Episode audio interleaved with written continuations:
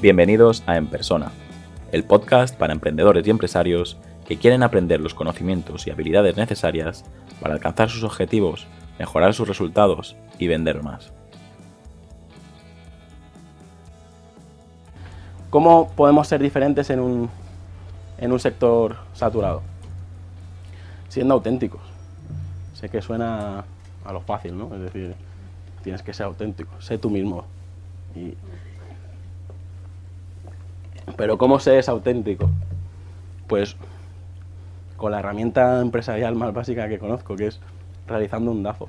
¿Cuántos de aquí conocéis el DAFO? Vale, el DAFO es obligatorio no solo para ti, sino para tu empresa. Lo que acabas de escuchar es parte de una conferencia que podrás encontrar entera en YouTube. Para mí, el DAFO es un método de diagnóstico para detectar los factores positivos y los factores negativos de nuestro negocio o incluso de nosotros mismos. Es muy básico, es muy sencillo y seguro que ya lo has hecho alguna vez. Como todo cambia tan deprisa, como todo evoluciona eh, tan rápido, yo te aconsejo que hagas un DAFO personal y un DAFO de todos tus proyectos o de todas tus empresas y analices las debilidades, las amenazas, las fortalezas y las oportunidades de todas las empresas, de todos los proyectos que tengas, incluso de ti mismo. Repito, el DAFO personal. Nada te puede ayudar más que saber cuáles son tus debilidades y cuáles son tus fortalezas. Para averiguar tus fortalezas, pregúntate, ¿en qué somos buenos? ¿En qué tenemos ventaja? ¿Qué tenemos nosotros que no tenga la competencia? Y lo mismo con las debilidades. ¿En qué somos malos? ¿En qué tenemos desventaja? ¿Qué tiene la competencia que no tengamos nosotros? Estos dos factores son los que tienen que quedarte más claros, porque son los internos, son los que dependen de ti, los que puedes controlar. En cambio, las amenazas y las oportunidades no dependen de ti, son factores externos. Debes conocerlos, debes intentar controlarlos, pero como he dicho, no dependen de ti. Por ejemplo, la crisis del COVID que hemos vivido en estos momentos para muchas empresas ha sido una oportunidad y para muchas empresas ha sido una gran amenaza. Depende de tu sector, depende de tu negocio, puede ser una amenaza enorme que incluso provoque el cierre de tu negocio o también puede ser una oportunidad porque, por ejemplo, ha aumentado muchísimo más el comercio electrónico y si tú tenías pues una tienda online de para farmacia, pues probablemente eh, te has quedado sin stock. El objetivo de este episodio no es explicar un DAFO porque es una herramienta tan básica que podéis encontrar muchísima información en, en Internet.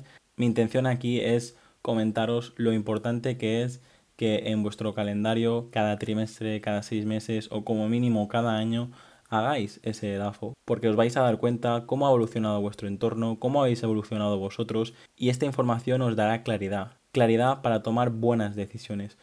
Muchas veces actuamos como barcos que van a la deriva, nos dejamos llevar por las olas, nos dejamos llevar por el mar y esto no puede ser así. Te recomiendo que te sientes y planifiques todos tus objetivos y todas tus metas en base a tu DAFO, en base a tus debilidades y en base a tus fortalezas.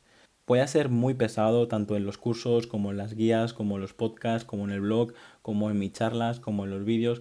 En la gran mayoría de contenidos voy a hacer referencia al DAFO, porque para mí no solo es una herramienta para saber dónde te encuentras, sino que también, eh, como decía en el capítulo anterior, es una herramienta que te puede ayudar a encontrar tu propósito y a crear tu identidad. Porque si creas un negocio en base a tus fortalezas, es muy difícil que te vaya mal, porque es muy difícil que te copien. Por eso en la conferencia intentaba explicar a todo el público que si querían diferenciarse de la competencia, lo que tenían que hacer era, era analizar sus fortalezas y crear un negocio en base a sus fortalezas, porque de este modo serás totalmente inimitable. A veces cuento el ejemplo de un amigo y cliente que era fotógrafo y una vez reunidos en la oficina eh, me contaba que hacía todo tipo de trabajos fotográficos y audiovisuales y entre semanas sobre todo se dedicaba a su pequeña productora y en fin de semana le encantaba la vela y iba a navegar. Esta persona ahora es uno de los principales fotógrafos náuticos de la isla y si te fijas lo que ha hecho es unir sus dos pasiones, unir la pasión de la fotografía con su otra pasión, que es la náutica. Claro que hay muchos fotógrafos en la isla, claro que hay muchos fotógrafos en España, pero cuando él hace el movimiento de especializarse, al identificar sus fortalezas y crear un negocio que le apasiona, conseguimos que deje de lado todo aquello que no le gusta hacer y se centre en lo que de verdad es bueno. Como siempre digo, no sirve de nada que me escuches y ya está.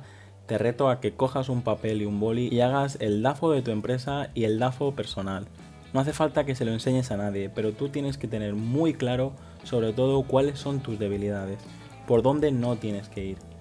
Si eres capaz de analizar todas tus debilidades, todas tus fortalezas, las oportunidades y las amenazas, vas a tener claridad. Si lo haces bien, probablemente tengas esa sensación de que has encontrado el camino correcto. Porque esta herramienta es muy simple, pero si lo haces bien, a mí me ha ayudado mucho y a muchos de mis clientes les ha ayudado, por lo tanto, hazlo y aplícalo y verás cómo las cosas empezarán a ir mucho mejor. Si ya has escuchado varios episodios míos y todavía no me has contactado, te invito a que lo hagas. Hasta aquí el episodio de hoy.